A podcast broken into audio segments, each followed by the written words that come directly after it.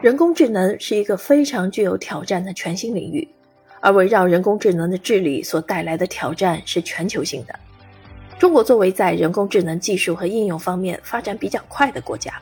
不能缺席人工智能的治理和规则方面的讨论，而学者们理应在这一领域发挥重要作用，加紧研究和开展国际联络，为中国参与人工智能国际治理做出积极的贡献。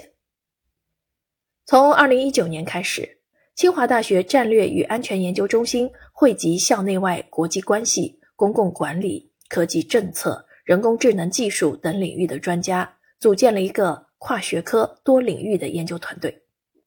该团队由傅莹大使领导，围绕人工智能国际治理问题，与美国布鲁金斯学会、博古瑞研究院、澳大利亚明德路基金会、瑞士人道主义对话、斯坦福大学、牛津大学。剑桥大学以及联合国开发计划署、经合组织等机构开展了对话和交流，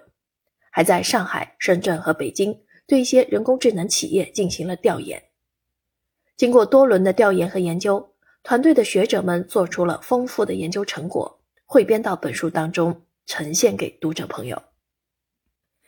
本书分为三大部分，第一部分集中探讨人工智能对国际关系的影响。以及人工智能全球合作的发展趋势，并对不同国家的人工智能战略进行了分析比较。第二部分围绕人工智能与国际安全展开，分析人工智能对国际安全的冲击，包括对军事安全带来的严峻挑战，同时探讨构建国际安全治理的路径。第三部分围绕人工智能技术与治理。邀请学者从不同角度审视人工智能相关的风险、治理与伦理问题。本书在最后还附上了由清华大学人工智能国际治理研究院主办的首届清华大学人工智能合作与治理国际论坛的白皮书。